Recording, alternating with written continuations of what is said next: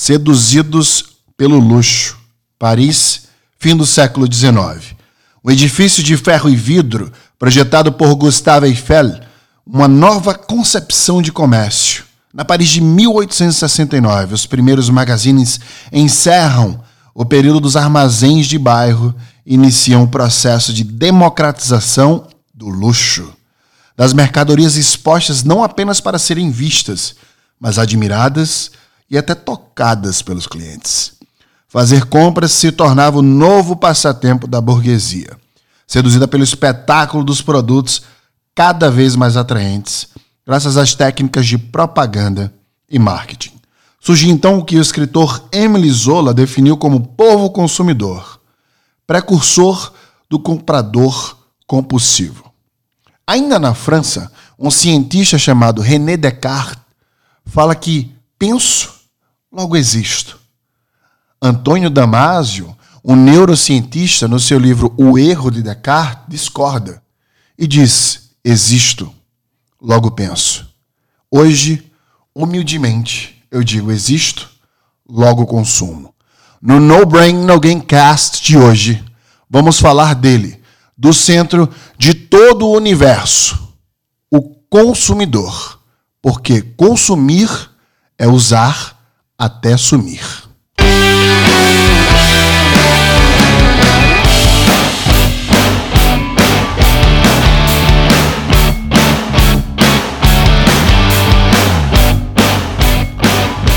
Este é o assunto que eu mais adoro, eu acho, na, na neurociência, é, que é o comportamento do consumo, né?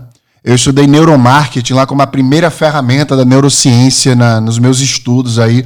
Já faz 14 anos, o meu, meu TCC, né, trabalho de conclusão de curso, foi nessa área. E nessa área eu estudei muito a compra compulsiva, porque compramos, compramos e compramos. E aí eu estudei um cara chamado Gustavo Eiffel, que eu cito no início desse podcast, né, que é o mesmo cara que criou a Torre Eiffel, é o mesmo cara que trabalhou em projetos como Cristo Redentor e a Estátua da Liberdade por exemplo. Esse cara também inventou a vitrina lá na França, como eu falei no início do podcast. Então, essas correlações de consumo, elas são históricas, mas vamos determinar aqui uma separação de entendimento importante sobre duas questões que são importantes entender no consumo. Primeiro, o que é consumo, né? Consumo é tudo. Tudo é consumo. O ar que você respira, a caneta é, que perde a tinta quando você escreve, um livro que você lê, a paciência de alguém está consumindo as coisas. É, o conceito maior de consumo é, como eu falei, é usar até sumir. E dentro dessa perspectiva, tudo que você faz é consumo. Você está escutando meu podcast, está consumindo ele. Eu estou fazendo um podcast, estou consumindo meu conhecimento para fazê-lo. Agora, qual que é a diferença entre consumir e mercado, entre consumo e mercado. É, de fato, o preço que você coloca naquilo. Você não pode precificar a paciência de alguém, né? Se alguém perder a paciência, você olhar para a pessoa e falar quanto é que você quer para ter mais paciência comigo. Isso aí não entra nas questões de mercado, né? Por exemplo, o mel da abelha, quando a abelha faz esse mel é, para que seja consumido, ela não cobra este mel. Mas você que pode tratar, é, uma, ter uma fazenda de abelhas, por exemplo, para vender esse mel, você pode pôr um preço nesse seu trabalho e aí entrar, colocar o consumo dentro da esfera de mercado. Então, uma coisa é consumir, Outra coisa, é, uma coisa é o consumo, outra coisa é o mercado, que a diferença de fato é, é a cobrança em cima deste consumo. Então vamos aqui falar sobre mercado.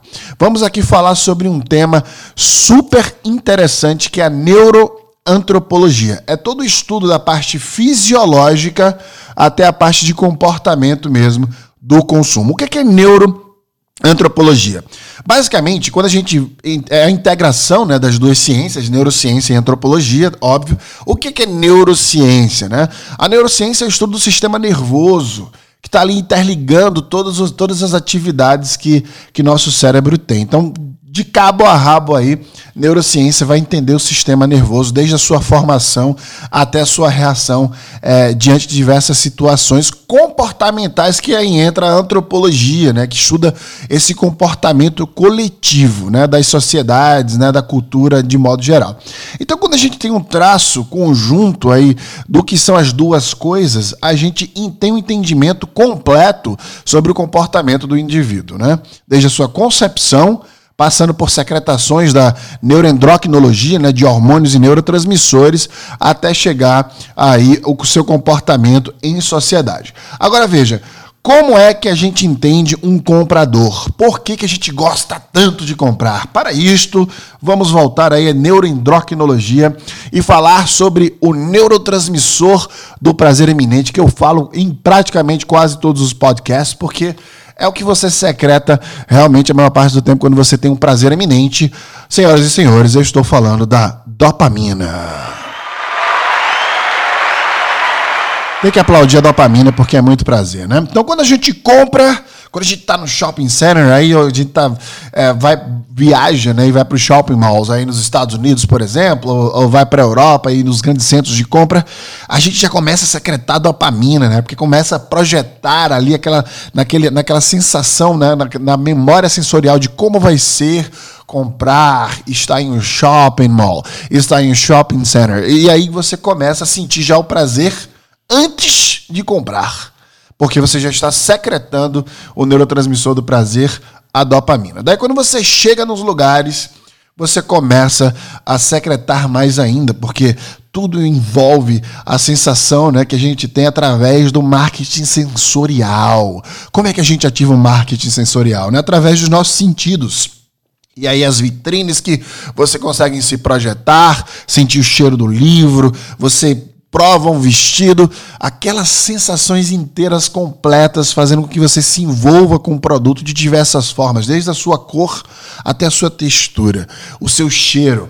Isso é marketing sensorial. É óbvio que é uma ciência extremamente complexa, mas aqui eu estou trazendo para conceituar o porquê daquele prazer.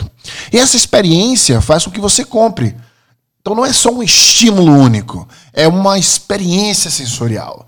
E essa experiência sensorial faz você secretar, como eu falei, neurotransmissores de prazer.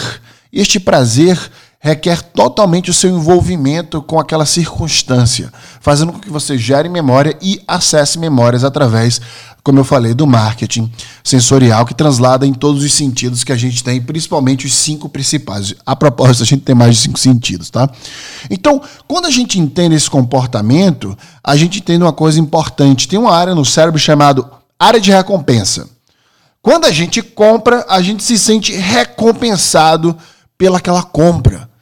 Por isso que é extremamente prazeroso. É como se a gente falasse: a gente merece isso. Vou comprar porque eu mereço, como se fosse uma saída, uma válvula de escape. Inclusive, há estudos que falam que a compra compulsiva não pode ser considerada doença, porque a maioria das pessoas tem.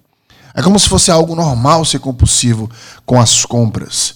Então você imagina o envolvimento que nós temos. É ruim comprar? É ruim consumir? Claro que não. É parte do nosso ser. Nós temos que parar de achar que nós somos animais evoluídos, nós somos animais transformados. Né? A gente tem que parar de achar que a gente tem que se comportar de determinada maneira que difere do nosso código genético. Consumir faz parte do universo inteiro. Qualquer coisa consome, qualquer coisa viva consome. No reino animal, se consome, no reino vegetal também. Quando a planta precisa da água para se desenvolver, ela está consumindo os nutrientes da água. Consumir é natural e inerente a todo ser vivo, inclusive o ser não vivo. O único ser não vivo que nós temos, que é o vírus. Ele consome suas células. Estamos passando por uma pandemia agora, porque o vírus Covid-19 está consumindo as células das pessoas. É um parasita.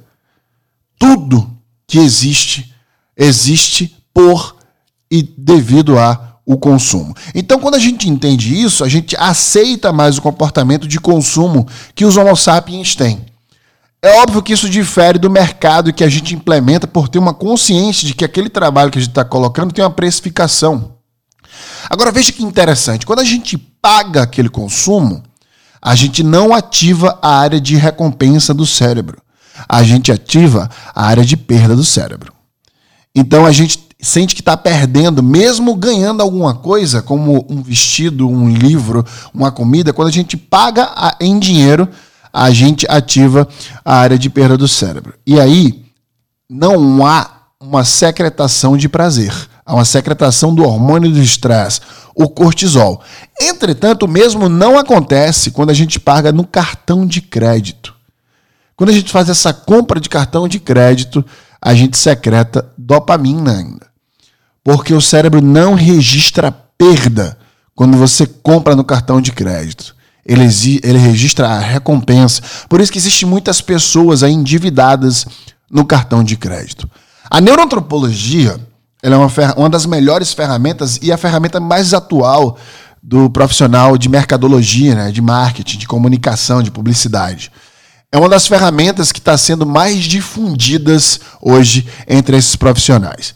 Por isso, para entender mais desse marketing sensorial, para entender mais da área de recompensa do cérebro, do consumo em si, como esses comportamentos se dão e de uma maneira prática, eu estou montando um curso com um grande amigo meu chamado Fábio Mariano, que é doutor em antropologia, comportamento do consumo, professor da SPM, e eu estou levando as aulas que eu fiz em Berkeley, na Singularity, para dentro desse curso, um curso de três aulas, cada aula três horas, ao vivo né, e online, vai ficar gravada para quem não pode e custa apenas 259 reais. Se você tiver interesse de saber mais aspectos deste comportamento do consumo, da forma que eu falei para vocês aqui, histórica, comportamental e neurocientífica, só vai lá no meu Instagram, arroba Wesley Barbosa, está na minha bio link, e você pode fazer, adquirir aí este curso. Este curso foi montado é, com a perspectiva e o propósito de ajudar vocês aí durante essa pandemia. Então a gente fez o máximo de esforço possível para ter um, um preço acessível para vocês e essa técnica que todos os profissionais, independente da área, deveria ter acesso e deveria entender, né? Neuroantropologia do consumidor, desvendando desde o aspecto fisiológico até o aspecto comportamental através da neurociência e da antropologia. Discordando de René Descartes e adicionando ao que o neurocientista Antônio Damasio disse no, no fabuloso livro O Erro de Descartes, existo logo penso, eu digo existo logo consumo. Obrigado por estar aqui comigo nessa edição especial do No Brain No Gamecast.